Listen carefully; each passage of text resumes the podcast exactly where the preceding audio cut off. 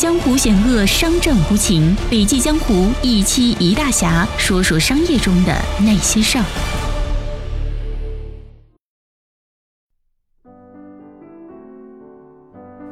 科比，比勤奋更重要的是学习力。亲爱的听众，你好，这里是笔记侠，我是不觉云上。如果对今天的内容你有话要说，欢迎文末留言。从来没有一个时代像今天这样需要不断的、随时随地、快速高效的学习。那种依靠在学校时学到的知识就可以应付一切的时代，已经一去不复返了。哈佛商学院的科比教授认为，以传统的方法去学习是一个迅速减值的过程，而以学习力去获取知识，则是不断增值的过程。科比是这样说的：大部分学校在岸上教学生这样游泳，或者是直接跳进水里和学生一起游泳，而哈佛呢，则是把学生直接扔进水里，让他自己学会游泳。哈佛真有人啃书到凌晨四点半吗？有。但是是少数，顶尖学霸确实都很勤奋，但比勤奋更重要的是学习力。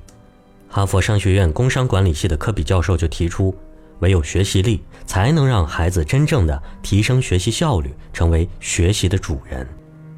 第一个方面是学习态度。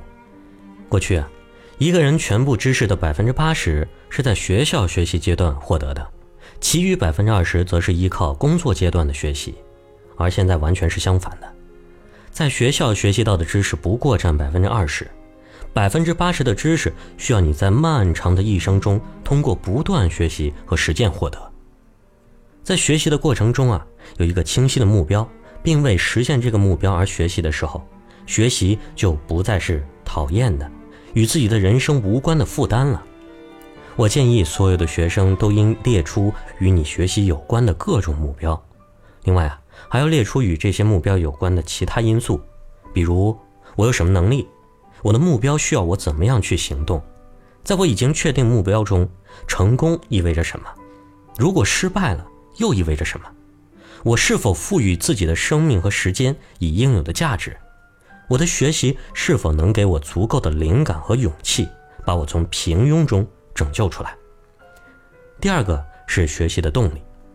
我们应该给学生告诫的是啊，如果你想在进入社会之后，在任何时候、任何场合都可以得心应手，并且得到应有的评价，那么你在哈佛学习的期间就没有晒太阳的时间。在哈佛，大家公认的学习定律就是 W 等于 X 加 Y 加 Z，就是成功等于勤奋学习加正确方法加少说废话，而勤奋则是第一位的。当他们经历过苦读，顺利的走出哈佛以后，就会产生一种感触，啊，他们已经不再惧怕任何困难了，因为他们在哈佛的苦读中已经忍受了地狱般的煎熬。我们要搞清楚外界的哪些信息可以让人们产生兴趣，或者说产生兴奋以及愉快的感觉，哪些信息又可以使人抑郁或者感到厌烦，有意识的输入前者，排斥后者。则是培养学习兴趣的根本原则。第三个呢，就是学习方法，专注是学习力中最具有凝聚效力、整合效力的品质。千万不要去幻想学习中的捷径，你所要做的就是将身体和心智的能量锲而不舍地运用在同一个问题上而不厌倦。你入迷了，就离成功不远了。一个长期学习计划可以减少学习的盲目性和随意性。使学习变得紧张而有序。一个适合自己的学习计划必须具备以下几项条件：第一个，明确目标；第二个，达成的方法；第三个，清楚的阶段；第四个，每阶段具有的具体成效。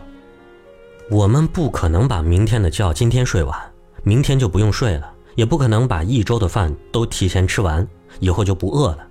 学习也是一样的，头脑那一天持续接收同样的东西多了。就会感到厌烦，记忆力也就越来越弱。因此，一天读十个小时，不如一天一个小时连续读十天来的效率高。各门功课相互搭配也是如此。你必须要记住三件事：第一，阅读是一切学习的基础；第二，提高阅读能力是终身的任务；第三，只有坚持多读才能提高，不然阅读能力会自动降低的。阅读对大脑的作用就像锻炼身体一样，有效阅读的三个要素是：集中精力，尽量多记，把读到的内容同自己已有的知识和经验联系起来，不要盲目的去追寻那些所谓的什么快速学习法或者超级学习法。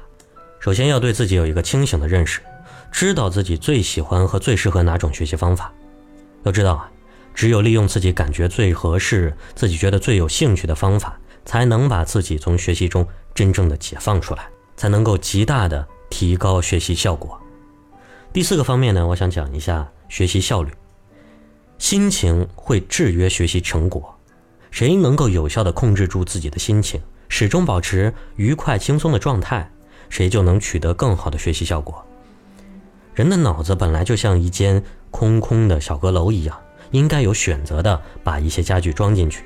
只有傻瓜才会把他碰到的各种各样的破烂杂碎一股脑的全都放进去，这样做的后果就是，那些对他有用的知识反而就被挤出来了，或者最多不过是和许多其他的东西掺杂在一起，等你要用的时候就找不到了。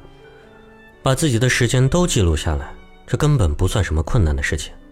你可以通过自己的记录来了解，每天这一千多分钟我都干了些什么，哪些是有效的学习时间。哪些是休息和娱乐的时间，而哪些时间又都是白白浪费掉的？只要能坚持下来，你就会慢慢发现，在一天当中，你的有效学习时间会越来越多，学习效率自然而然就提高了。在一天的不同时间内，学习者的学习能力，包括记忆力、注意力、想象力及逻辑思维能力等，并不是一成不变的。如果能在学习能力最强的时候选择相应的学习内容，则往往可以收到意想不到的学习效果。今天的分享就到这里了，感谢您的收听，我们下次见。